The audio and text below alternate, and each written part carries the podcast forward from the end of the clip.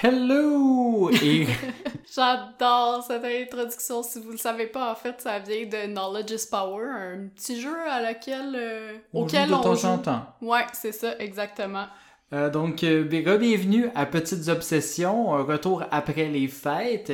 Euh, mon nom est William et l'autre voix que vous avez entendue, c'est ma co-animatrice Hélène. Salut, salut, comment ça va, Will? Ça va, ça va bien, ça va bien, bien reposé, là, des fêtes euh, qui ont été, ma voix tranquille, veux, veux pas. hein. Ah, ben oui, ça c'est sûr. On nommera pas la raison du pourquoi, du comment, là. Ça Tout le monde suffit. le sait. Exact. Si c'est votre premier épisode, ben bienvenue, en fait. Oui, Euh, bienvenue parmi nous. Exact, dans ce huitième épisode. Allez écouter les autres d'avant, On est content de vous voir ou de vous parler, de plutôt, vous, de vous voir avec nos oreilles. Exactement. Ceci n'avait aucun sens.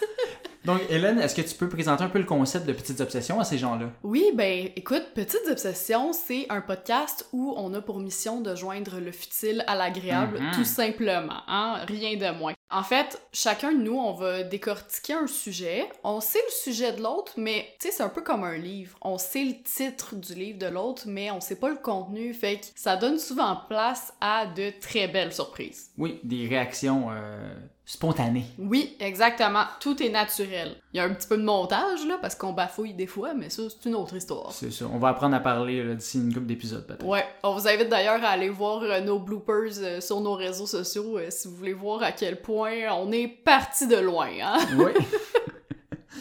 Donc, aujourd'hui, on ne répond pas nécessairement à des questions particulières qui nous titillent le titillon, comme on dit. Mais on va plutôt parler de plusieurs histoires animalières particulières. Donc, Des et- histoires bestiales, j'oserais même dire. Oh. Hélène, comme elle l'a si bien teasé dans l'épisode de Noël, va parler de procès d'animaux, ce qui m'intrigue énormément parce que moi j'imagine juste des procès de la mafia là, de, de singes dirigés par Al Capucin. genre. J'adore, mais non, malheureusement, je vais pas parler de cette histoire de singe qui aurait tué par vengeance euh, 250 chiens en Inde, là. Ah oui, les gangs si de rue. entendu là, parler. Oui, c'est Euh, merveilleux. non, je vais te parler d'autres-. Ouais, c'est ça, je vais te parler de d'autres histoires, mais tout aussi quand même what the fuck. Fait que vous serez pas en j'ai vraiment hâte pour vrai. Mm. Honnêtement. Euh, mais avant tout ça, moi, je vais vous présenter l'envers de la médaille. Tu Oh, vois ce que je veux dire? Parce que je vais vous parler des animaux héros de guerre. Ok, très cool. Là, je parle pas de Rocket Raccoon dans Guardian de la Galaxie. Là. Je parle, Ben là, je parle de vrais animaux qui ont vraiment existé et qui ont reçu des médailles de bravoure. mais c'est un vrai animal, là. Je l'ai vu il y a 10 ans dans ma cour avec toute sa petite famille. Non, c'était c'était pas lui, c'était un autre. Ok.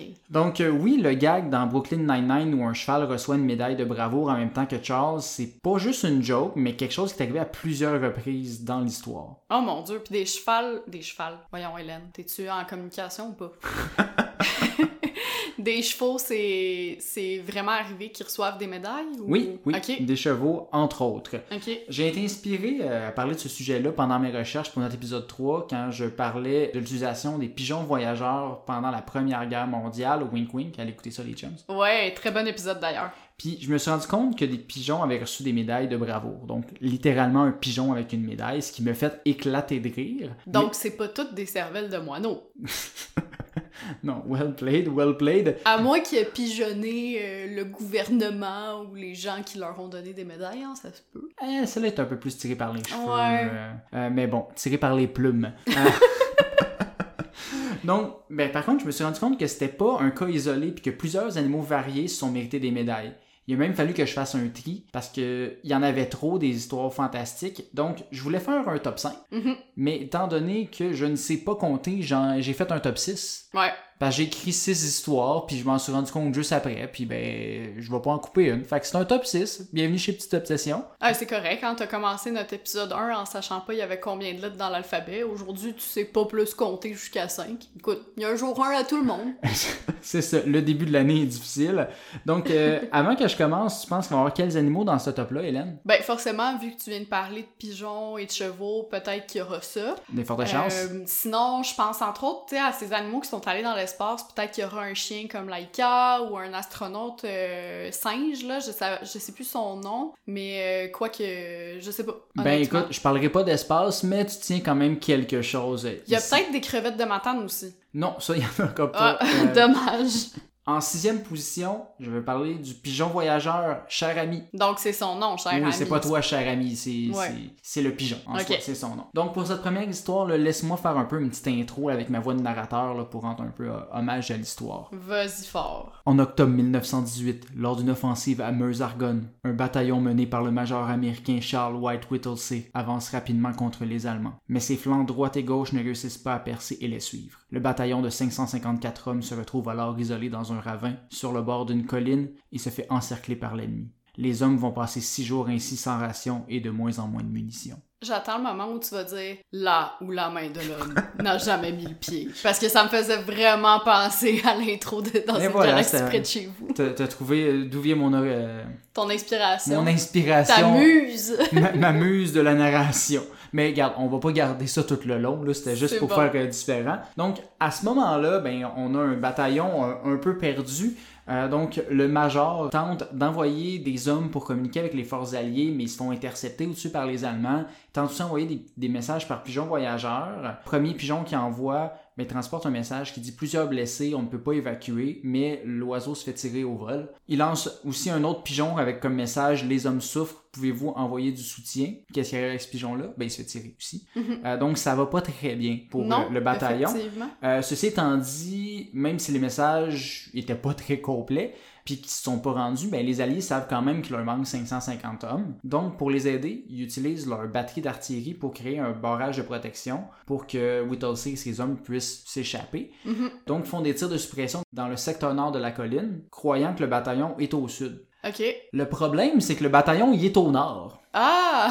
Fait ça va bien, ça? Non seulement le bataillon est encerclé par l'ennemi, mais il se fait en plus bombarder littéralement par ses alliés. Ah, ils se sont fait plumer, là. Oui, c'est ça. Des 554 hommes, 197 sont tués au combat, 150 sont portés disparus ou faits prisonniers. On les appelle le bataillon perdu, puis c'est pas pour rien. Le major tente une dernière fois d'envoyer un message avant d'être anéanti par ses amis. Et cette fois-ci, le message est un peu plus clair. Le message va comme suit. Nous sommes le long de la route parallèle au 276e,4. Notre propre artillerie fait tir de barrage sur nous. Pour l'amour du ciel, arrêtez.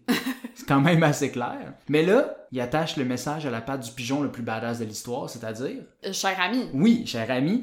Donc, il le lance en l'air et il se fait automatiquement 360 no scope. Donc, l'oiseau il est touché, mais surprise, cher ami, c'est pas une poule mouillée, c'est un pigeon. Tel un phénix, il renaît de ses cendres? Exact. Oh, wow. Puis, c'est pas une petite balle qui va l'arrêter.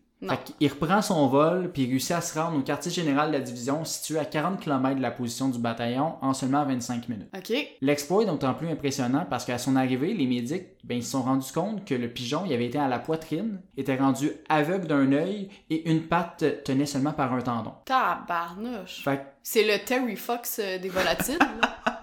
exactement. Incapable de sauver sa patte, ils ont quand même fait une petite prothèse en bois. Fait Un oui, pirate! oui, c'est ça. Il, y a, il manque un œil puis une jambe de bois. C'est un petit pirate. Oh, wow! Fait officiellement, cher ami a été rapatrié aux États-Unis par bateau et a été décoré de la Croix de guerre pour avoir délivré 12 messages dans le secteur de Verdun et pour avoir sauvé les 194 hommes du bataillon perdu, puis est décédé peu de temps après. Par contre, moi j'aime mieux croire qu'il a pris le contrôle du bateau puis a pillé les eaux de l'Atlantique à la recherche d'un grand trésor. Mais euh, est-ce qu'on a une photo de cher ami? Of course. Il Avec sa jambe de bois? Oui, oui, ben il est en... en fait, il est empaillé au Smithsonian à New York. Hein? Ouais, fait que c'est ça. Ça va être sur notre Instagram. Hey, ben, abonnez-vous si vous voulez qu'on aille à New York euh, voir le petit pigeon. Ah, et dernier détail funky de cher ami, il est aussi entré dans le Racing Pigeon Hall of Fame en 1931. wow. J'ai pas de joke là-dessus, c'est juste un Hall of Fame des pigeons euh, de course. Oh. Donc euh, voilà, on en a terminé avec le Colombie futé. Mhm. Cinquième position, le caporal Jackie. De quel animal s'agit-il? Parce que oui, Jackie, c'est un caporal, mais c'est un animal. Ça fait le nom de chien un peu, je sais pas. Non, encore mieux, Jackie, c'est un babouin. Oh mon dieu, ok. C'est un babouin qui a fait partie de l'armée sud-africaine pendant la Première Guerre mondiale. Mhm. À la base, Jackie, c'était plutôt une mascotte. Il appartenait au Sud-Africain Albert Marr, qui l'a trouvé et entraîné à être un membre de sa famille avant la guerre. Quand Marr a dû débuter son service militaire, il a refusé de laisser Jackie derrière et il a amené le singe avec lui et a été nommé mascotte de l'infanterie. Ok. Le plus intéressant de Jackie, c'est pas qu'il a sauvé des vies, mais que l'armée lui a fait son propre petit uniforme tout cute puis son propre petit chapeau de caporal. Oh! Bien entendu, cette photo-là va aussi être sur notre Instagram. Yes. Jackie recevait sa propre slip de paye et ses propres rations qu'il mangeait avec un couteau et une fourchette. Mon dieu, mais il est fancy ce cher Jackie. Oui, il faisait même ses saluts officiels à ses supérieurs, puis allumait des cigarettes aux soldats. Oh wow. C'est parfait. Mais il faisait quand même pas juste des singeries. Non. wow, j'adore. Il servait aussi beaucoup la nuit pour monter la garde grâce à ses sens supérieurs là, de, de petits primates. Ouais. Étant en Première Guerre mondiale, Jackie a passé du temps dans les tranchées en France, Mhm. où pendant une journée, il y avait énormément de tirs ennemis. Il a tenté de bâtir un petit mur autour de lui pour se protéger, mais il était atteint euh, par un débris à un bras et une jambe suite à une explosion. Quand ils ont tenté de le sortir de là, Jackie, un peu en panique, je sais pas pourquoi, je m'en Euh, doute pas. refusait euh, de quitter et tentait de terminer son petit mur. Oh. Finalement, pour lui sauver la vie, sa jambe a dû être amputée, mais il a survécu! Oh! Ouais! Es-tu encore en vie? Ben là, c'était en, en la Première Guerre mondiale, Hey, je sais pas la durée de vie des singes, ok? Les tortues, ça vit genre 150 ans. Ouais, non, pas la même chose pour les singes. Euh, il a ensuite reçu une médaille de bravoure pour l'événement et a été promu de soldat à caporal. Ok. Ça, c'est ce qu'on appelle un field promotion. C'est arrivé Ouais. sur le champ de bataille. Il va en avoir beaucoup euh, dans les prochaines histoires. Parfait, Euh, c'est bien noté. Il a vécu jusqu'en 1921 où il est décédé dans un incendie. Il n'y a pas plus de détails, c'est weird, mais c'est ça. On sait même pas, si c'est un incendie criminel ou. euh, Ça finit là, incendie. Ok. Euh, son propriétaire est resté vivant, en tout cas. C'est Euh, louche. C'était donc l'histoire du singe qui portait du linge. Numéro 4, le sergent Reckless. Donc, le sergent, en fait, c'est le sergent-chef Reckless, une jument mongole euh, ayant vécu de 1948 à 1968 et ayant participé à la guerre de Corée. C'est elle qui a inspiré euh, Peanut Butter dans Brooklyn Nine-Nine dont Ouais. je parlais tantôt. Donc, oui, il y en a un petit dada. Ouais. Mais j'avoue que Reckless, ça fait plus badass Ah ouais. que Peanut Butter. C'est pas mal plus badass. Donc, en 1952, un lieutenant du nom d'Eric Pedersen a demandé la permission à son colonel d'acheter un cheval pour sa section. Il s'est alors rendu à un hippodrome en Corée où il a acheté le Didada. Pedersen voulait un cheval pour aider à transporter les munitions pour leur canon sans recul ou ce qu'on appelle en anglais recordless rifle. Mhm. C'est là que provient le nom de la jument. En fait, quand tu contractes recordless, ça fait reckless, qui aussi se traduit en français par foufou qui volait sur un champ de bataille pendant une couple d'années. Les marines ont ensuite entraîné Reckless pour le champ de bataille en lui apprenant entre autres à ne pas se prendre dans les fils barbelés ou à se coucher quand ils étaient sous les feux des projectiles. Ok. Là, Hélène, tu vas aimer ça, parce que les marines avaient donné à ce bootcamp pour chevaux le nom de Oof Camp. Oh wow. Donc, euh, pour sabot, pour les gens non assimilés par les Anglais. là. Donc, T'es-tu en train de me traiter d'assimiler? ouais, madame! T'as un peu raison, là. Reckless était aussi bien chumé avec tout le monde dans le camp. On lui donnait des œufs brouillés, du bacon, du chocolat, du coke puis de la bière. Par contre, elle était limitée à deux bouteilles de coke par jour. Il faut quand même s'assurer que le déjeuner reste santé. Mais la bière, aucune limite. Pas de limite, ça va. Pas de modération là-dessus. Ju- Juste le coke. En plus de ça, Reckless entrait pas mal dans les tentes des marines comme bon lui semblait. Il dormait avec eux euh, dans les tentes. Tel que mentionné plus tôt, le travail de notre marine équine Wow. était de transporter des munitions. Elle transportait généralement entre 4 et 8 obus, pesant 24 livres chaque attachés sur son dos. Ok, quand même. Quand même, quand même. La particularité de Reckless est non seulement qu'elle transportait des munitions, mais, Mais, elle pouvait- qu'elle bench plus que la planète au complet. Euh, c'est pas dit, euh, parce que tu elle se couche pas sur le dos, tu les chevaux ça reste tout le temps debout, hein, fait que c'est Ouais, ouais. bencher. ouais, ouais. Mais en tout cas, peut-être qu'elle benchait, mais ils l'ont pas, ils en ont pas parlé dans, dans mes sources. En fait, elle pouvait transporter les munitions par elle-même, toute seule. Donc elle avait besoin d'être guidée sur un autre trajet que quelques fois. Puis elle volait de ses propres ailes. Euh, je veux dire, elle trottait de ses propres sabots. Oh, wow. C'était comme une DoorDash de la munition. là. Ouais, ouais, ouais, je comprends. Donc personne la suivait. Le highlight de sa carrière de livreur équestre aurait été pendant la bataille de Vegas Hill où Reckless a fait 51 voyages solo en une journée transportant 386 obus pour un total d'environ 9000 livres sur une distance totale de 56 km. C'est beaucoup de chiffres. Je pensais que t'allais dire que t'étais impressionné, mais oui, c'est beaucoup Mais de chiffres. oui, les, les chiffres m'impressionnent. Ok, ok. Euh, par contre, pendant cette bataille-là, elle va se faire blesser deux fois avec un éclat au-dessus de l'œil gauche et euh, un à l'abdomen. Euh, ça a été correct après, mais Ouais, mais juste pour dire que c'était badass. peuvent-tu arrêter comme De se faire blesser? mal aux animaux? C'est la guerre, Hélène. Ouais, mais comme j'aime pas ça. Je vais essayer de, que ça se fasse moins mal pour la suite.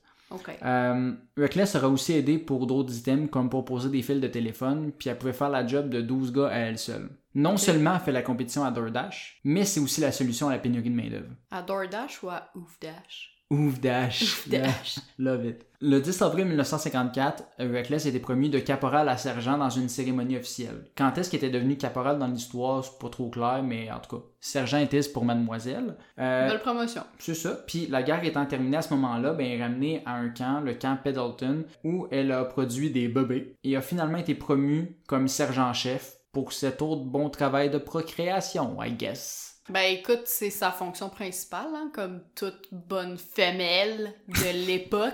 C'est ça, hein? Euh, même les chevaux euh, subissaient du sexisme. Écoute, mon prof d'histoire au cégep, pour nous expliquer la condition des femmes back in the days, il disait qu'on était des ménagères reproductrices. Que, Hmm, agréable. C'est ça.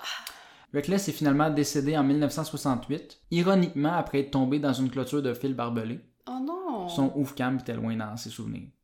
Elle faisait de la retraite aussi, en tout cas. C'était c'est une fin un peu Ouais, plus ça triste. devait être euh, plus Elle été difficile de lever les sabots pis tout. là. Ouais, c'est ça. Euh, puis j'ai appris euh, récemment aussi que si un cheval se casse une patte, souvent la solution c'est l'euthanasie automatique parce que euh, les chevaux sont tellement tout le temps debout. C'est trop souffrant pour eux. C'est trop souffrant, puis- puis ils peuvent pas se coucher sinon ça l'écrase leurs organes trop longtemps. Fait qu'en tout cas, Ah ouais. Aïe aïe. c'est ça. Faites attention à vos pattes de cheval. C'est ça. exact. Et donc, euh, c'était l'aventure épique, épique de la sergent-chef Reckless. Donc, on est rendu au numéro 3 déjà. Maintenant, le caporal Wojtek. Ouh! Tu penses qu'il vient de où? euh, Puis c'est quoi? J'ai- J'ai-tu le droit euh, de l'avoir euh, éplé? W-O-J-T-E-K. Ok. Puis mettons dans une phrase. le caporal Wojtek, euh, je sais pas. On est à un concours d'épellation, William! Le caporal Wojtek est allé à la guerre. Ok. Euh, j- j'ai aucune idée. Un singe. Non, c'est un ours. Oh mon dieu, ok. Oui, j'avoue que ça fait comme. Ça fait puissant, Europe centrale, genre. Ouais. C'est ça. Donc, ben, en fait, oui, c'est un ours brun de Syrie, plus exactement. L'histoire de Wojtek euh, débute en 1942, tandis que l'armée polonaise se retrouve en Iran, accompagnée de milliers de civils polonais, après avoir été déportés suite à l'invasion de la sympathique armée soviétique Ah, en ben oui. 1939. Donc, le 8 Une belle époque pour Ah la oui. Pologne, hein? oui, quand même. Le 8 avril 1942, un jeune homme iranien retrouve un ourson abandonné et l'apporte à l'armée polonaise et veut l'échanger contre de la nourriture. Ah, mais c'est l'inverse du livre de la jungle, ça?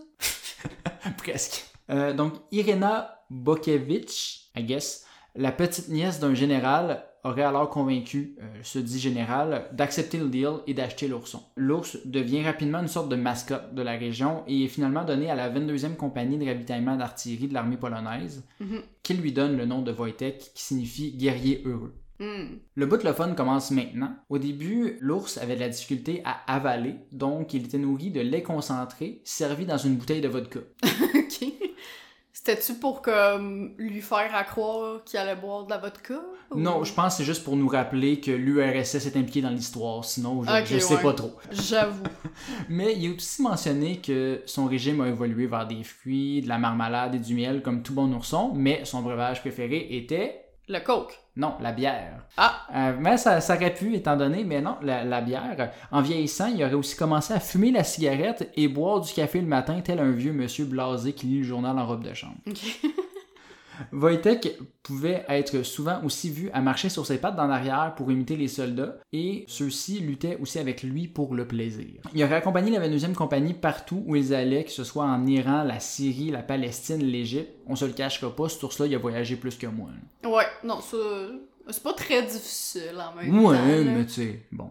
Ben, mettons qu'il n'y avait pas eu une pandémie, probablement qu'il t'aurait pu arriver à peu près à son Oui, échelon. mais pour un ours, c'est quand même pas pire. Ouais, Euh, donc, c'est respectable. On se rappelle ici qu'on est en Deuxième Guerre mondiale, donc éventuellement la compagnie est assignée pour combattre aux côtés de l'armée britannique pour libérer l'Italie. Pour s'y rendre, ils doivent embarquer dans un navire britannique qui interdit les mascottes et les animaux de compagnie. Pour contourner la restriction, Wojtek est enrôlé dans l'armée et devient donc un soldat de l'armée polonaise. En tant que soldat, pas de traitement différent des autres pour ne turcider, il dort avec les autres hommes dans une tente, Mhm. puis, encore une fois, en tant que soldat, pas de passe-droit. Donc, pendant la bataille de Monte Cassino, ben, il a aussi aidé à transporter, lui, des obus de 45 kilos chacun. Donc, quand même La pas pire. euh, peut aller se rhabiller. exact. Euh, donc, ses bons services à Monte Cassino lui auront donné un statut légendaire et une promotion au rang de caporal. Mhm. Euh, il n'y aura jamais eu de médaille, mais encore aujourd'hui, l'insigne de la 22e compagnie est celle d'un ours debout sur ses pattes d'en arrière, tenant un obus dans ses pattes d'avant. Ça compte quand même un peu. Ouais, c'est un bel hommage. C'est ça. Euh, là, tu m'as demandé moins euh, de violence envers les animaux. Donc, pas de blessure. Il a été démobilisé en 1947, puis va finir ses jours à l'âge de 22 ans au zoo d'Édimbourg. Non, mais t'inquiète pas pour ça parce que moi, je vais me rattraper Ah, avec la violence dans ma partie. Parfait. Donc, euh, voilà pour l'épopée de l'oursidé futé. Oui, je continue dans mes jeux de mots. Ouais, c'est correct, trucs à la fin. Donc, en deuxième position, là, celle-ci est attitrée non pas tant parce que cet animal a accompli, mais tout simplement parce que c'est la plus absurde et qui me fait le plus rire. Euh, il s'agit d'un héros canadien, Oh! plus précisément de la Saskatchewan, et C'est sûr que c'est absurde, ça vient de la Saskatchewan, ça. voyons. et ayant lui aussi participé à la Première Guerre mondiale, je te laisse une chance de deviner de quel animal il s'agit. Un castor. J'aurais aimé ça, que ce soit un castor, tu sais, sur le champ de bataille qui fait tomber des arbres sur des Allemands, mais malheureusement, c'est pas la bonne réponse. Mais ça aurait été trop euh, obvious. C'est ça. En fait, c'est un book. Ok. Donc, euh, ce book, prénommé Bill, était Crise de nom de Canadien. Bill the Book. Est-ce Euh. qu'il disait tout le temps I'm sorry? Ça parle pas, les, les chèvres. Quoi? Les chèvres, ça parle pas. Quoi? Je te le dis. Mais là? Euh, Désolé. Euh, en fait, à la base, ben lui aussi, c'était une mascotte. Bill, à la base, il a été ramassé à Broadview, en Saskatchewan, puis il est resté à Valcartier pendant l'entraînement pendant plusieurs mois. Euh, Oh, il est venu dans notre belle province. Ben oui! Puis après ça, il a été pitché en France pour aller se battre. C'est le fun! C'est-tu un bouc émissaire? Oh! Pas pire. Avoue. Pas pire. Comme tout bon animal dans l'armée, apparemment, Bill aimait beaucoup la bière Mhm. et les soldats aimaient beaucoup Bill. Oui. Lorsqu'on leur a dit qu'ils pouvaient pas venir avec eux au front en direction de l'Europe, les soldats l'ont caché dans une caisse et l'ont clandestinement transporté avec eux. Mais Bill, il a pas juste Comme, été- comme Astérix euh, puis Obélix, là. Obélix qui a caché Idéfix dans Exact. Astérix euh, Mission Cléopâtre. Même principe. Mais Bill, il a pas seulement été amené pour remonter le moral des troupes, il a aussi aidé à surveiller des prisonniers. La légende dit que les prisonniers voulaient pas faire chier le bouc enragé, puis qu'ils attendaient patiemment que les soldats aient fini leur pause ou leur rotation. Oh mon dieu, ok. Donc, euh, je sais pas, Bill Il devait... faisait peur à ce point. Ouais, il devait sûrement ruminer beaucoup de Oh. frustration euh, pour faire peur de même. Il ruminait dans son coin. Ouais. Pendant la guerre, Bill aurait aussi survécu au gaz moutarde, Ok. puis il aurait été retrouvé une fois à Ypres dans un cratère au-dessus d'un garde prusse, le retenant sur place. Puis ça, malgré le fait que Bill était blessé, lui aussi, par un éclat d'obus. Ok. Fait qu'il a réussi à retenir quelqu'un et il aurait aussi été capable d'entendre les tirs d'artillerie et avertissait les troupes qu'un obus allait bientôt frapper. Mon dieu, wow. Il aurait même déjà poussé trois soldats dans les tranchées à quelques secondes d'une explosion, les sauvant d'une mort certaine. Imagine, là, tu sais, tu jases tranquillement, tu te fais rentrer les genoux par un bouc qui tente de te sauver la vie. Là. J'ai l'image dans la tête. C'est clairement le genre de choses qui pourrait m'arriver. Je ne sais pas dans quel contexte, mais connaissant ma poisse. euh, Ben, c'est pas la poisse, c'est de la chance, tu te fais sauver par un bouc. Ouais, mais je veux dire, tu te fais quand même knocker les deux genoux, là. Quand même, quand même. Mais quand même, pour ses bons services, Bill il a reçu l'étoile de 1914, la médaille du service général et la médaille de la victoire, en plus de sa promotion comme sergent. Bravo. Bravo. Bill. Il y a par contre une autre partie encore plus excellente de l'histoire du sergent Bill. Attention, par contre, j'ai pas trouvé d'autres sources que Wikipédia, donc à prendre avec des pincettes. Mhm. Sergent Bill il aurait comparu deux fois en cour martiale, donc euh, je, je rentre un peu dans ton territoire de Cour Marcel, qu'est-ce que tu veux dire par là? ben, la cour pour les soldats, là, tu sais, fond, euh, Oh, ouais. en soi. Une fois, il aurait été pour avoir mangé la liste de noms des membres de son bataillon, et une autre fois pour une altercation avec un autre sergent. Ok. Plutôt humiliant pour l'autre sergent, tant qu'à moi, là, mais bon, c'est... euh, Oh, attends, attends. ok. T'as pas entendu mes histoires. J'ai hâte, j'ai tellement hâte. Euh, donc, c'était l'histoire crapine-coquine de Bill. crapine étant euh, sous la sous-espèce, euh, si jamais. C'est ça, c'est que tu vois, ça marche pas si t'es obligé de l'expliquer. Oui, mais il fallait que j'en fasse une. Bon. Donc, en première position, on a le sergent Stubby. C'est quoi, Stubby? Là, si c'est pas un chien, euh, je déménage. Oui, c'est un péto! Ah, cool! Et aussi un autre sergent qui a eu son propre film d'animation que je n'ai pas vu, mais je le mentionne si jamais il y en a qui ont envie de le voir. Ça s'appelle Stubby. Hein, ça- Ok. C'est assez simple. Euh, c'est pas Toby euh, qui joue au basket, là, c'est un autre, euh, c'est une autre affaire. Stubby il aurait participé euh, encore une fois à la Première Guerre mondiale et est le chien de guerre le plus décoré de la Première Guerre mondiale. Mais y en a-tu tant que ça de chiens de guerre décorés? Ben, apparemment, oui, il y en a un qui a gagné plus de médailles que lui en Deuxième Guerre mondiale, mais l'histoire est un peu moins le fun. Fait. Ah, j'ai gar- gardé. Stubby à la place. Quand même. Il a quand même participé à pas moins de 17 batailles et 4 offensives pendant ses 18 mois de service. Mon Dieu, quand même. Le pedigree de Stubby est inconnu. Euh, il serait probablement parti Boston Terrier et Bull Terrier. Ok. Il est né entre 1916 et 1917. Fait qu'il y a vraiment rien de clair dans le début de la vie de ce chien-là. Mais y a-tu vraiment existé? Oui, il a existé. Il y a des photos de lui aussi. Euh, donc, Ouais, ouais. lui aussi, il est au musée à New York. Il aurait été retrouvé en train d'errer sur le campus de l'université de Yale par la 102e infanterie américaine qui s'y entraînait en 1917. Tu seras pas surprise rendu là, mais lui aussi a été caché à bord d'un bateau amenant les troupes en France. Stubby s'est ramassé en direct euh, dans le feu de l'action en 1918, euh, en février plus précisément, au nord de Soissons, où les tirs étaient constants jour et nuit pendant un mois. Un genre de 24 heures de tremblant, mais plus long pour une cause questionnable. Oh mon Dieu, c'est bad. En avril 1918, Stubby est blessé à une patte alors que des Allemands en train de se sauver se mettent à lancer des grenades un peu partout comme si c'était dans Mario Kart. Stubby est donc retiré du front pour sa convalescence, mais comme tout bon chien, il est gratté dans la porte pour retourner en avant. ben oui, évidemment. Quelque temps après, Stubby a aussi été blessé par du gaz moutarde, mais euh, c'est ici que Stubby mérite officiellement sa première place, parce que les soldats américains ils ont fabriqué un masque à gaz spécialement pour Stubby, T'es pas sérieux? je te jure. Puis il a appris à avertir les unités des attaques de gaz. En plus qu'il avertissait déjà lui aussi l'arrivée d'obus. Puis avec son masque, il était capable d'aller retrouver des soldats blessés dans No Man's Land.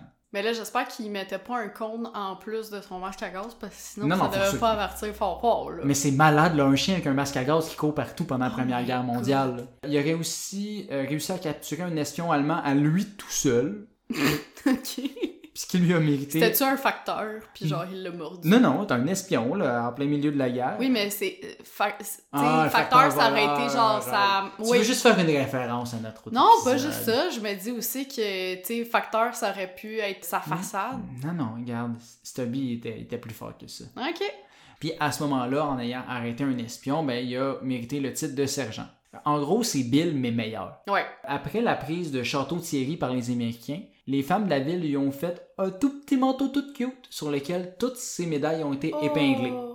Stubby a par la suite été à nouveau blessé, mais au final, il a tout de même survécu à la guerre, puis il est décédé seulement en 1926 dans son sommeil, après avoir été acclamé en héros à son retour aux États-Unis et avoir rencontré pas un, mais trois présidents américains. en tout, Stubby aura... C'est parce qu'il a gagné Mario Kart c'est pour ça. C'est pour ça. En tout, Stubby aura reçu pas moins de 11 médailles pour ses services. Plutôt impressionnant pour un petit pitou. Pas mal plus que mon arrière-grand-père, qui a fait la guerre, Ah, mais écoute, qui a reçu la croix de guerre. mais il en a pas reçu 11. Non, il y en a reçu une. Ah, ben voilà. Ouais, C'est ça. Et voilà, c'était l'histoire de notre copain canin, euh, concluant mon top 6 des histoires d'animaux de guerre favoris. Mais j'aimerais tout de même ici prendre quelques instants de plus pour mentionner que malgré l'image absurde reliée à chacune de ces histoires-là, il y a énormément d'animaux qui ont péri à travers l'histoire due à la guerre. Mhm. Non seulement lors de l'utilisation des chars de guerre pendant l'époque gréco-romaine ou encore des éléphants de guerre en Asie, Mhm. mais aussi beaucoup plus récemment comme dans l'histoire mentionnée. Ce serait pas moins de 14 millions d'animaux qui auraient été mobilisés pendant la Première Guerre mondiale et près de 30 millions pendant la Seconde Guerre mondiale. Hein? C'est fou, là. C'est in- c'est plus que le double de la population du Québec. C'est ça. En fait, c'est le double de la population du Québec, là, C'est, le euh, 14 millions.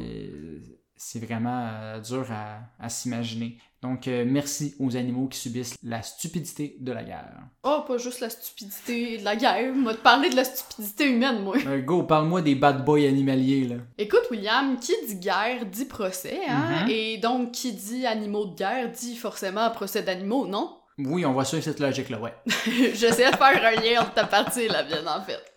Euh, mais t'inquiète pas, c'est pas un poisson d'avril que je te fais, je te prends pas non plus pour le dindon de la face, c'est réellement quelque chose qui a existé, même si j'ai honnêtement aucune idée ou souvenir de comment je suis tombée sur ce sujet-là. OK. Je soupçonne mes doigts de taper des choses sur mon clavier pendant que je dors puis de me réveiller avec ça. Mais bref, tout ça pour dire qu'à ma grande surprise, il y a certaines bêtes qui ont dû s'asseoir sur le banc des accusés au cours de leur vie. En fait, je dis que c'est à ma grande surprise là, mais la vérité c'est que plus rien ne m'étonne depuis que j'écoute le podcast des pires moments de l'histoire de Charles Beauchesne. Oh Charles, Si jamais t'écoutes ça, là, sache que je suis secrètement un peu beaucoup amoureuse de toi. Une chance, il n'y a pas beaucoup de monde qui nous écoute encore. On- Je vais m'en sauver. Excuse-moi, Will, j'avais oublié que t'étais là. Mais en tout cas, tout ça pour dire que si vous connaissez pas le podcast de Charles, sérieusement, allez écouter ça, c'est un chef-d'œuvre. Petit avertissement aussi pour euh, cet épisode, je peux pas croire tout ce que je vais vous raconter là. Fait que vous l'aurez peut-être remarqué, mais dans cet épisode, euh, il y aura beaucoup de calembours bestiaux pour camoufler l'absurdité et l'horreur des histoires pas piquées des verres que je m'apprête à vous raconter. Même là, dans la phrase, t'en as rajouté un. Oui, puis c'est pas des blagues, j'en suis encore médusée de ces histoires. Ok, fait qu'il y a rien. C'était rien, le ceux que t'as fait pendant Ah ma non, non, partie, non, là. écoute, vous serez prévenus, nos amis ne finiront pas tous gays comme des pinsons, bien au contraire. Hey, je m'excuse déjà, la gang. je m'excuse. Mais minute papillon. T'es-tu déjà épuisé? Oui. Il va-tu avoir une histoire ou juste des jeux de mots? Non, il va y avoir des histoires. Ok. Soyons logiques. de- A few moments later. Mais minute papillon, soyons logiques et ne mettons pas la charrue avant les bœufs. Avant de vous raconter certaines issues de procès, faut d'abord que je vous mette en contexte, hein. Mhm. Fait que j'ai une question pour toi, Will. Quand est-ce que tu penses que ça a commencé, les convocations des animaux au tribunal, d'après toi? Ben, avant de répondre à ta question, je veux te féliciter parce que ça fait genre trois phrases sans jeu de mots. Fait que déjà là. Merci. C'est bon. Euh, J'aurais dit dans les. Ben, dans l'époque médiévale. OK. Ben en fait, c'était au Moyen Âge, hein, cette magnifique Ouais, époque. c'est ça que je voulais dire, euh, mais je sais pas parler. C'est ça. Ben en fait, c'est ça. C'était au Moyen Âge, cette magnifique époque aussi appelée l'âge sombre, où on sait toujours pas ce qui est le pire entre les épidémies de peste et la guerre de Cent Ans. hein. À ce sujet, j'ai envie d'ouvrir une petite parenthèse dès le départ parce que je suis tombée sur plusieurs articles dans lesquels certains historiens et archéologues, dont le professeur Michael McCormick de l'Université d'Harvard, affirment que la pire année de toutes fut non pas 2021 ou euh, 2020, mais bien 536. Puis j'ai jugé que cette parenthèse serait particulièrement pertinente étant donné que ben ça a été une décennie de misère, euh, d'obscurité et de roulette russe de la fin du monde, mais aussi ben on est au début de l'année fait que pour un premier épisode, c'est quand même bien d'en parler. C'est bien de commencer avec des choses super dark. comme on C'est ça exactement.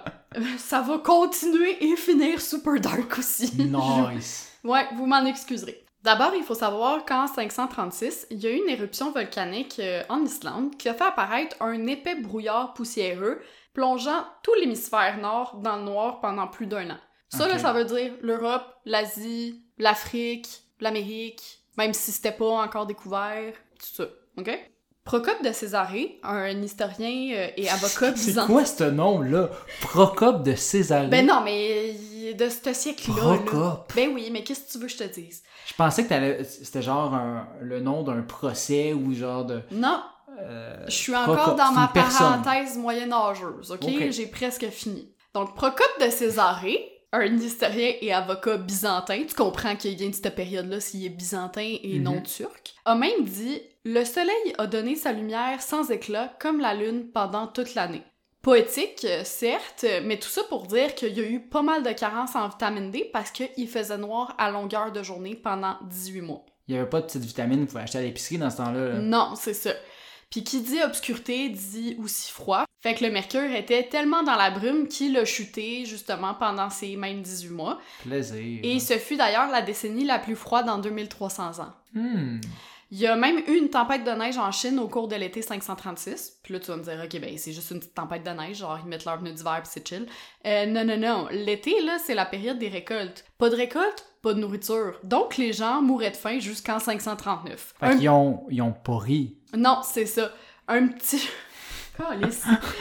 Un petit jeune de 3 ans, ça l'a jamais fait de mal à personne, hein? On se dit ensuite, ah, enfin un répit. Mais en fait, non. Parce qu'au tournant de 540, il y a une autre éruption volcanique qui se produit. Et en plus, l'année suivante, il y a la peste de Justinien, qui est la première pandémie de peste euh, retracée qui arrive et qui va durer elle aussi quelques années Mhm. Qui a d'ailleurs tué le tiers ou peut-être la moitié de la population de l'Empire romain oriental, hein, c'est pas clair, mais en même temps, aujourd'hui, on a de la misère à connaître le nombre réel de cas de COVID en 2021. Fait Moi, j'ai de la misère à savoir le nombre qu'il y a dans mon top 5. Fait que, tu sais. Ben c'est ça, fait que c'est pas étonnant qu'on se donne autant de marge d'erreur pour une pandémie au 6e siècle, mettons. Bref, de sombres années qui ont certainement accéléré l'effondrement de l'Empire romain oriental. La question maintenant, est-ce que 2020 et 2021 sont les pires années que nous avons Ben, si c'est pour être comme l'an 536, seules les 8 prochaines années nous le diront. Désolé d'être un petit peu fataliste. Fait que là, c'est la pire année parce qu'elle a duré 8 ans. Ouais, c'est ça. Mais non, mais c'est parce qu'il y a eu comme période, tellement ouais. d'affaires. Puis tu sais, je vous ai résumé ça très brièvement, mais il y a eu plein, plein de catastrophes Non, naturelles. non, mais je, je comprends, tu sais, je me considère encore en 2020, là, fait que je peux comprendre pour 536. C'est ça, exactement. Pour l'instant, euh, revenons à nos moutons, les procès d'animaux. Est-ce que c'était simplement un divertissement pour trouver un peu de lumière à travers euh, cet obscurantisme? Non, en fait, euh, ces bêtes passaient devant le juge parce qu'on leur reprochait évidemment un délit, un crime ou un dommage. Les maudits. Eh oui, les premières traces de jugement écrits concernant des procès d'animaux remonteraient au 11e siècle dans certains pays, mais il faut savoir que dès l'Antiquité, on écrivait les lois dans la pierre hein, afin d'éviter que les gens mésinterprètent la loi ou en tout cas leur donnent l'interprétation qu'ils veulent et de s'assurer en fait une application beaucoup plus rigoureuse de la loi justement et du droit. Il s'agit là d'une euh, initiative du législateur athénien Dracon à qui on doit une série de lois dont la peine de mort pour absolument tous les délits, même ceux commis par des animaux, et par le fait même ben, l'adjectif draconien. hein. Ouais, c'est ça que je me disais, là. Ouais. Mhm. Plus tard, ce sera même écrit dans le livre de l'Exode, un texte de l'Ancien Testament. Si un bœuf frappe de ses cornes un homme ou une femme et que la mort en soit la suite, le bœuf sera lapidé, sa chair ne sera point mangée et le maître du bœuf ne sera point puni. Tant mieux pour lui, hein, mais que veux-tu? On se réfère alors à la Bible pour savoir comment réagir dans ces cas-là. C'est ça, j'allais dire, j'ai jamais vu quelque chose d'autant légal et poétique à la fois. Ouais, parce que comme les humains, les animaux sont des créatures de Dieu, hein, donc Mhm. ils devaient eux aussi se soumettre au droit canonique, soit l'ensemble des règles fixées par la religion catholique. Tu pouvais donc poursuivre la faune au grand complet, autant aux civils qu'aux criminels, puisque tout être vivant est égal aux autres et doté de la raison. Hein. Fait que j'aurais pu poursuivre une crevette de Oui, Yes! parce que ça les rend responsables de leurs actes, le fait qu'ils soient dotés d'une raison. Mettons que les fables de La Fontaine ou des animaux étaient personnifiés et humanisés pour transmettre une morale, ça n'a pas vraiment aidé là-dessus. On était dans le littéral, là. Oui. Fait que les vaches, euh, les cochons, les rats, les mouches, les sauterelles, les poissons, tous pouvaient se retrouver au bûcher à la potence ou pire, déclarés maudits et excommuniés de l'Église catholique. Oh mon dieu, imagine la mouche excommuniée, qu'est-ce qu'elle va faire? Ah ben attends, là, je m'en viens avec cette histoire de mouche-là. Pourquoi euh, des sentences aussi sévères? Ben déjà, rappelons-nous que c'est le Moyen-Âge, hein, donc euh, tout ce qui pouvait perturber la quiétude d'une société se retrouvait au bûcher. Les sorcières, les homosexuels et Tintin en Amérique. Ça, dé- Ça dépendait aussi du type d'animal et d'où il se situait dans la hiérarchie. Dans un premier temps, il faut savoir que les gros animaux et ceux domestiques comme euh, les chevaux, les cochons, les vaches, etc., Mhm. étaient plus souvent poursuivis aux criminels et exécutés. Parce qu'on les utilise plus? ah, tu vas voir. Tandis que les bêtes euh, nuisibles, comme les insectes, étaient maudites par le tribunal religieux. Mais fais juste les écraser. Attends. Ensuite, quand un noble commettait un crime, on ne le brûlait pas sur la place publique, hein. Ben, c'est la même chose pour les hauts placés du règne animal, comme les ânes ou les chevaux, qui étaient souvent plus importants que des paysans. Et ce Ah. n'est pas une blague. Tout au bas de l'échelle, on retrouvait les rats et les chats noirs, qui étaient souvent accusés d'être possédés par le diable et de propager la peste. Hmm, Pourquoi c'est de là que ça vient peut-être la malédiction du chat noir. Ben, il disait que justement, c'était genre le best friend du diable, là. Fait que. Ouais, ben, c'est associé aux sorcières aussi. Ouais, puis la malchance, pis tout ça. Par contre, euh, parmi les centaines de procès animaliers recensés sur euh, trois siècles, il faut savoir que 9 fois sur 10, le criminel était. Un cochon. Oui, Yes! tu dis pas ça parce que je te l'ai dit hier, mais bref. Pas une blague, il y a plusieurs raisons qui expliquent qu'on les considérait comme les vilains petits canards de la faune. D'abord, c'était les animaux de ferme les plus répandus en Europe, euh, donc logique qu'ils subissent plus de procès. Ensuite, euh, avec les singes et les ours, ce sont les animaux les plus proches de l'homme physiologiquement parlant. Fait qu'on s'est dit, ben, nous, on Ah, C'est connaît... absurde, mais oui. euh, Oui, c'est ça. C'est vrai. Fait qu'on se dit, ben, nous, on connaît la différence entre le bien et le mal. Les cochons, ils doivent le savoir aussi. Ben, c'est sûr, hey. Euh. Mais surtout... petit cochon, il faisait pas n'importe quoi. Non, c'est ça. Crime, ils sont capables de bâtir des maisons pour contrer le grand C'est méchant. ça. Fait que c'est sûr qu'ils sont capables de faire un plan pour nous arnaquer, là. Mais surtout, euh, les cochons auraient apparemment été les ancêtres des éboueurs. Parce que oui, ils se promenaient entre les villes et les villages pour remplir leurs fonctions et se C'est-à-dire nourrir. chier partout puis le ramasser après? Non, ils se nourrissaient des déchets de la population. Ouais, mais on s'entend que ça fait du purin au pied carré. Ouais, sauf que comme ils étaient souvent sous-alimentés, ces cochons, ben, il arrivait qu'ils commettent des vols, qu'ils payent des magasins, qu'ils commettent des homicides ou des infanticides parce qu'ils avaient trop faim, ou ben, tout autre délit du genre. Aïe, aïe, aïe. Mais Ouais. quelle époque. Le premier cas dont on a retrouvé euh, les traces écrites en France est d'ailleurs celui d'un cochon brûlé vif en 1226 à Fontenay-aux-Roses, car il aurait euh, attaqué et englouti un jeune enfant. C'est pourtant pas le premier incident causé par une espèce porcine dans la métropole. Te souviens-tu d'avoir parlé d'un cas similaire dans notre tout premier épisode? Euh, oui, il y avait un homme qui était mort à cause d'un cochon, mais, Ouais. mais il s'était plus mis dans le chemin du cheval, puis là, le gars était tombé. Mais peut-être. Je vais refaire l'histoire un petit peu parce que je pense que tu sais c'est quoi, mais pour nos auditeurs qui n'ont pas écouté l'épisode ou qui s'en rappellent plus, en 1131, soit près d'un siècle plus tôt, il y a le prince Philippe de France, qui est le fils du roi Louis VI le Gros et euh, successeur au trône, qui se balade à cheval dans les rues de Paris à l'occasion d'un événement militaire royal. Puis il y a un porc, visiblement, qui a mangé de la vache enragée, tellement il était agité, qui se jette sur le dada. Et euh, ça fait peur au dada, donc euh, Philippe de France tombe de sa monture, qui finit par l'écraser, et il meurt des suites de ses blessures à l'âge de 15 ans, cédant le trône à son frère cadet Louis VII. Depuis, les cochons ne sont plus les bienvenus dans les rues de la capitale française. Moi, c'est malade, tu sais, genre, moi, j'avais lu ça, puis j'étais comme, ah, c'est juste un hasard de la vie, puis eux sont en mode, il faut gonner tous les cochons, genre. Ouais, non, mais là, il y a pas eu de procès, ce cochon-là. Ok. Puis, tu sais, je sais pas, l'histoire le dit pas s'il a été exécuté ou de quoi.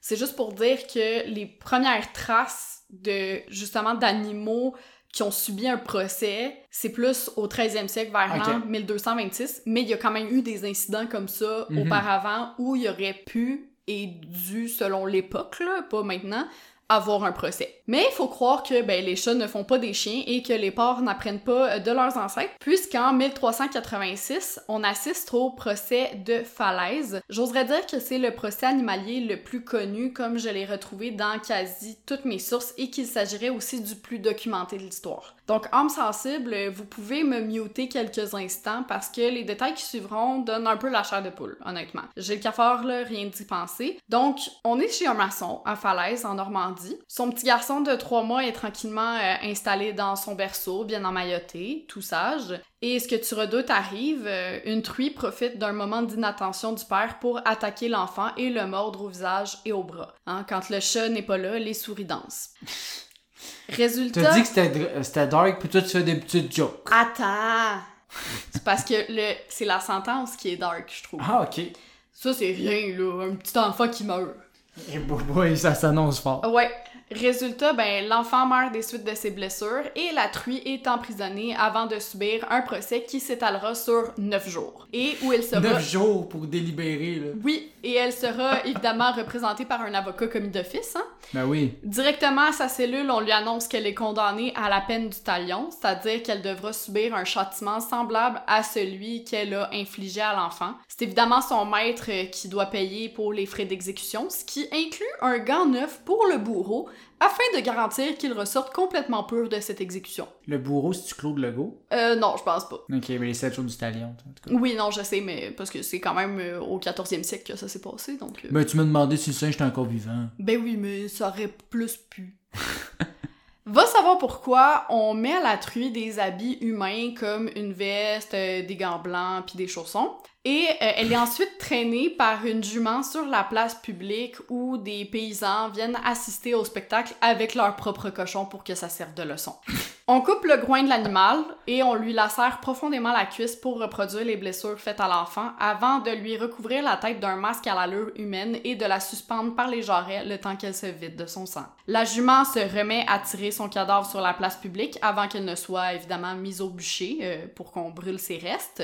Même s'ils n'ont pas élevé les cochons ensemble, on oblige d'ailleurs le propriétaire de la truie et le père du bambin à regarder toute l'exécution, question de les punir pour leur négligence respective. En même temps, moi, je me sentirais pas tant puni de regarder un cochon mourir, là, mais bon. Ben là, tu sais, je sais pas, là. Dans ce temps-là, ils regardaient du monde se faire choper à la tête, puis il y avait du fun. C'était leur samedi soir, là. Eux, ils écoutaient ça à la place d'écouter OD, là. Ouais, c'est sûr. Mais OD, c'est pas le samedi soir.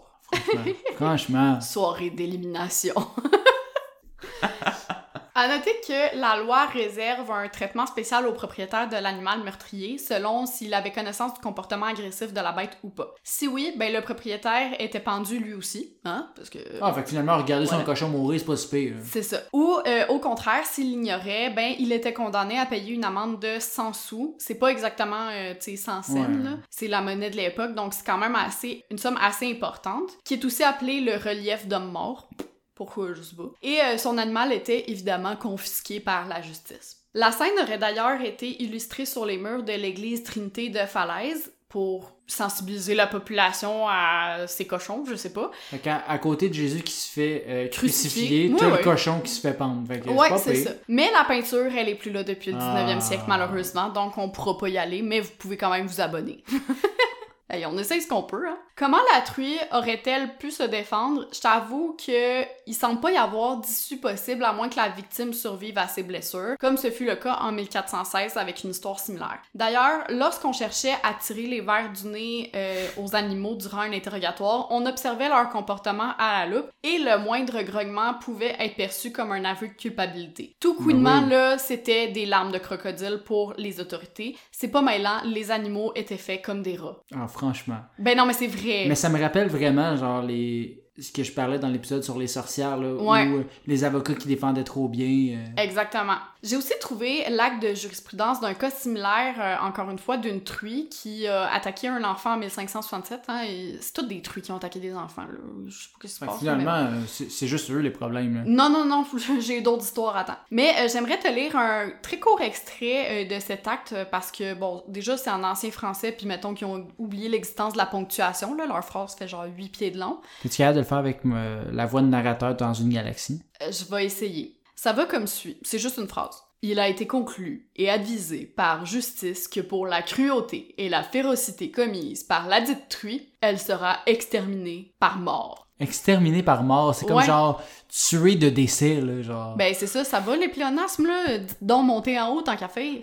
En tout cas, dans un autre ordre d'idée, euh, j'espère que je t'apprends rien en te disant que les actes de zoophilie ou bestialité étaient formellement condamnés déjà à l'époque, hein, tant mieux. C'est correct. Par contre, humains et animaux étaient mis au boucher puisqu'ils étaient forcément complices dans cette histoire. Ah ouais, le cochon, c'est lui qui a fait un petit clin d'œil, il a dit viens-t'en bobé, là. Ah, c'est ça. On ajoutait aussi au feu euh, tous les éléments du procès pour effacer cet horrible acte des mémoires collectives. On faudrait pas en motiver d'autres, là. Non, c'est ça. T'as-tu envie d'un fait un petit peu plus cocasse, léger, peut-être? Moi, je veux les mouches. Euh, ça s'en vient. Ok. Mais avant, en 1427, il y a une poule qui est traînée en justice pour avoir pondu un œuf sans jaune. Les paysans préviennent le tribunal qui l'accuse de sorcellerie. Ben oui! Ses supposées relations euh, avec le démon amènent la cocotte à se faire dorer la couenne. Autrement dit, elle est brûlée vive comme n'importe quelle autre sorcière. Ils sont fous raides. Ben attends, il y a un demi-siècle plus tard, il y a un coq qui est condamné au même châtiment pour avoir pondu un œuf. C'est clair qu'ils se sont juste trompés, ils étaient assis dessus, puis ils ont fait genre sorcellerie! Ouais. En 1794, et ça, je pense que c'est mon cas préféré parce que c'est complètement fucked up et euh, tiré par les cheveux. Les mouches? Non. Ah, it. Une famille de Béthune, toujours en France, est condamnée à la guillotine à cause de son perroquet. En fait, euh, l'oiseau avait la fâcheuse tendance à crier Vive le roi! Les autorités se disaient donc qu'il y avait forcément anguille sous roche et décident que cette chère famille n'est nulle autre qu'une lignée d'anti-révolutionnaires. Je te rappelle qu'on est en 1794. On vient de subir la Révolution française. Donc, il faut exécuter sans tarder euh, cette famille. Mais contrairement à ses maîtres, le perroquet s'en est plutôt bien sorti. J'oserais même dire avec la tête haute, hein, vu que les autres y ont été guillotinés. Franchement. puisque sa punition a été d'apprendre à crier Vive la nation et vive la République. Plutôt que Vive le roi. Mais il faut les éduquer, ces perroquets-là. Ah ben, Ils c'est savent ça. pas, tu sais. Ils répètent ce que leurs parents leur ont dit. Les mouches s'en viennent. Du côté des instances civiles, toute personne qui voulait traîner en justice une bête nuisible lui ayant causé des dégâts n'avait qu'à trouver un procureur et soumettre une requête au juge. Cette requête elle comportait un constat des dommages, une estimation de leur valeur et surtout une description détaillée des malfrats pour éviter de faire erreur sur l'animal. hein. Une fois la poursuite autorisée par le juge, un sergent ou un huissier se rendait au domicile de l'animal en question, hein, même si c'était la forêt, pour lui remettre une assignation à comparaître en personne. Ben, en animal. L'assignation pouvait être renouvelée jusqu'à trois fois avant de considérer les animaux comme inaptes à se représenter, donc on leur fournissait La par la a suite... rien compris. J'ai envoyé deux papiers. Est pas Ben, venue. Ben c'est ça, on leur fournissait alors un avocat. Les sentences, ben encore une fois l'excommunication, mais aussi la prononciation solennelle de la malédiction. C'est le cas en 1120 alors que l'évêque Laon rejette du diocèse les chenilles et mulots ayant attaqué les récoltes. Mais ils sont sauvés comme des papillons, fait qu'il jamais pu les pogner. hein. Ouais ben attends, l'année suivante, Saint-Bernard fait de même avec les mouches, et on raconte qu'après la divulgation de la sentence, elles sont tombées comme des mouches. Parce qu'elles sont toutes mortes. T'es fier, hein? Oui, vraiment. Tout ça pour ça. J'attendais ça avec impatience, là, finalement, c'est juste un jeu de mots. En 1479, les hannetons, une sorte d'insecte dans la même famille que les cafards, sont appelés à la cour du tribunal ecclésiastique de Lausanne pour avoir infesté le territoire et provoqué une famine. Ils n'ont plus le droit d'assister à la messe du dimanche et sont dans l'obligation de quitter les terres du diocèse. Ils sont excommuniés. Sont-ils partis? Euh, L'histoire le dit pas. Mais en 1451, c'est au tour des sangsues de subir un procès. Elle monopolise le lac de Berne en Suisse, si bien qu'il est impossible de s'y baigner sans en ressortir avec plusieurs d'entre elles accrochées au corps. En plus, elle s'attaque aux populations de poissons, créant peu à peu, encore une fois, une famine. Les autorités se rendent donc sur les rives du lac pour transmettre l'ordre de comparution. Comme aucune sangsue ne se présente au procès, le juge, vexé de s'être fait poser un lapin, monte sur ses grands chevaux et exige qu'on amène les accusés à la barre de force. Un officier se sacrifie donc, plonge dans le lac, ramène quelques voyous, elles sont exécutées sur le champ pour ne pas s'être présentées au procès, et les autres sangsues qui n'ont pas été repêchées sont bannies du lac à perpétuité, sous peine d'être maudites et excommuniées. Ça me fascine parce qu'il aurait pu juste, genre, les changer de lac ou sans le gérer directement. C'est- vraiment... Non, ça passe par la case procès euh, de l'Église. Faut combler les journées, je pense. Ouais. En 1545, euh, puis ça, je pense, c'est le plus drôle euh, des euh, bêtes nuisibles, le village de Saint-Julien, en France toujours, porte plainte contre des charançons, encore une fois des petits insectes qui se nourrissent des feuilles de vigne. L'affaire est prise très au sérieux et, comme à l'habitude, un officier est envoyé au centre du vignoble pour lire aux bestioles l'ordre de la cour qui leur est destiné, dont l'assignation à comparaître. C'est sûr, tu touches pas au vin des Français, là. Non, c'est ça. Mais tu seras pas étonné de savoir qu'aucun des charançons ne s'est présenté au procès, hein? Mais voyons, ils écoutent jamais! Contrairement au dernier cas, par contre, ce sont nos amis les insectes qui ont obtenu gain de cause, puisque la justice, toujours à cheval sur ses principes, estimait que, comme les hommes, les animaux ont le droit de se nourrir des végétaux. Sauf que ben, l'histoire, elle s'arrête pas là, parce qu'en 1587, donc 42 ans plus tard, les villageois décident de faire appel. Le magis- 42 ans plus tard, parce que, tu sais, clairement, c'est les mêmes insectes qui sont encore là. Ben, parce qu'il y a une- un temps où ils seraient partis, puis là, ils seraient revenus. Fait que les villageois décident de faire appel. Le magistrat propose donc un compromis. On cède un lopin de terre de 2 hectares et demi aux insectes pour qu'ils se nourrissent, et en échange, ils doivent promettre de ne plus détruire les vignes. Ah oui, ça, ça a dû être un succès incroyable. Écoute, euh, la, la fin, euh, on la sait pas. Je l'ai pas trouvé, mais euh, c'est ça. Mais euh, on s'en doute. On s'en doute que ça n'a pas fonctionné. En 1596, des dauphins viennent envahir le port de Marseille, provoquant de nombreux dégâts. Le cardinal et l'évêque sont directement avertis de la situation et ils procèdent à un exorcisme pour les faire partir. L'histoire raconte que les dauphins ont pris la poudre d'escampette et ne sont jamais revenus, donc ça aurait fonctionné. Mais Oui, c'est juste, c'est pas du tout que les dauphins, ils restent pas à Marseille en général. non, c'est ça. C'est vraiment le- l'exorcisme. Voilà. Mais merci à Racine et à son œuvre euh, Les plaideurs, dans laquelle un juge fou fait le procès du chien citron qui aurait volé un coq, ainsi qu'à Descartes, euh, parce que dès le 17e siècle, on commence à faire preuve d'un peu plus de rationalité, hein, puis à se dire que Ah, les crime... lumières commencent à allumer. Là. Ah, c'est ça. Les animaux, ben, ils sont peut-être pas capables de penser comme nous, puis de faire la différence entre le bien et le mal. La pratique s'éteint à petit feu, puis on arrête les procès au début du 19e siècle. Ok. Sauf que notre rapport aux animaux, il a pas tellement changé. Parce qu'on peut penser, par exemple, à l'éléphant Mary du Tennessee, qui s'est retrouvé pendu à une grue en 1916 pour avoir tué son dresseur, à la guerre des émeutes de 1932 en Australie, Ah oui, ça, j'adore cette histoire-là. ou encore à cet ours de Macédoine qui aurait volé du miel à un apiculteur en 2008, obligeant le service des parcs nationaux à payer 3500 dollars en dommages et intérêts. La seule différence, c'est qu'on a d'autres chats à fouetter maintenant, donc aucun de ces animaux n'a le privilège, entre guillemets, d'avoir un procès pour se défendre, et leur vie se termine donc souvent en queue de poisson. Peut-être qu'on cessera de faire l'autruche et de chercher les poux là où il n'y en a pas, quand les poules auront des dents, qui sait? C'est beaucoup, beaucoup d'expressions. Oui, Ça t'a fait du bien? oui, ben écoute, je me sens comme euh, Jean de La Fontaine, là. Ah, Je quand même un peu, hein? C'est... Ouais. T'es sa successeur, Je- oui. clairement. Ben, je suis française, fait que c'est sûr. Oui, clairement, tous les Français sont les successeurs de Jean de La Fontaine. Ouais. C'est de même ça marche. tu peux choisir ton successeur arrivé à. Ok, tu choisis ton français préféré, dans le fond. Oui, c'est ça. Ok. Ouais. Mais euh, trêve de plaisanterie, là, sérieusement, apparemment que je serais descendante de Charlemagne, parce qu'il y a un cousin de ma mère qui a fait euh, l'arbre généalogique, puis il est remonté jusqu'à aux années de Charlemagne, là, vers l'an 800, là, justement. Sacré Charlemagne. Sauf que en même temps, je me dis, il y a eu tellement comme. Ça, rendu là, à la Rendu là, tous les Français sont des descendants de Charlemagne. Ah, c'est ça, comme bravo, là. Ouais. Mais écoute, c'est ce qui met fin à ma partie, à l'épisode d'aujourd'hui, notre Mhm. premier épisode depuis... De 2022. Oui, c'est ça. Je, notre je veux le répéter pour qu'on euh, m'imprégner de, de l'année. Mais euh, oui, c'est ça. Donc, c'est ce qui met fin à notre premier épisode de 2022.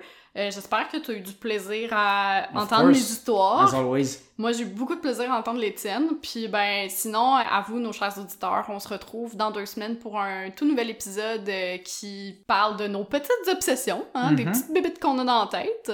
Pour euh, entendre ces prochains épisodes, ben, vous pouvez vous abonner sur la plateforme de votre choix, sur YouTube, sur Spotify, Apple Music, name it. Et vous pouvez aussi nous suivre sur les réseaux sociaux, donc Instagram, Facebook, TikTok aussi, qu'on est Ouais. maintenant actif et euh, semi-populaire, euh, tout petit peu. Ouais, on a eu un petit gain de popularité. euh, ben, tu as eu un petit gain de popularité. hein, je t'attribue tous les mérites pour un TikTok sur la framboise bleue. Ouais. Fait que si vous l'avez pas vu, allez jeter un œil à ça, puis peut-être euh, aux autres TikTok qu'on va faire euh, d'ici la diffusion euh, de l'épisode. Mhm. Voilà, ben bye! À la prochaine!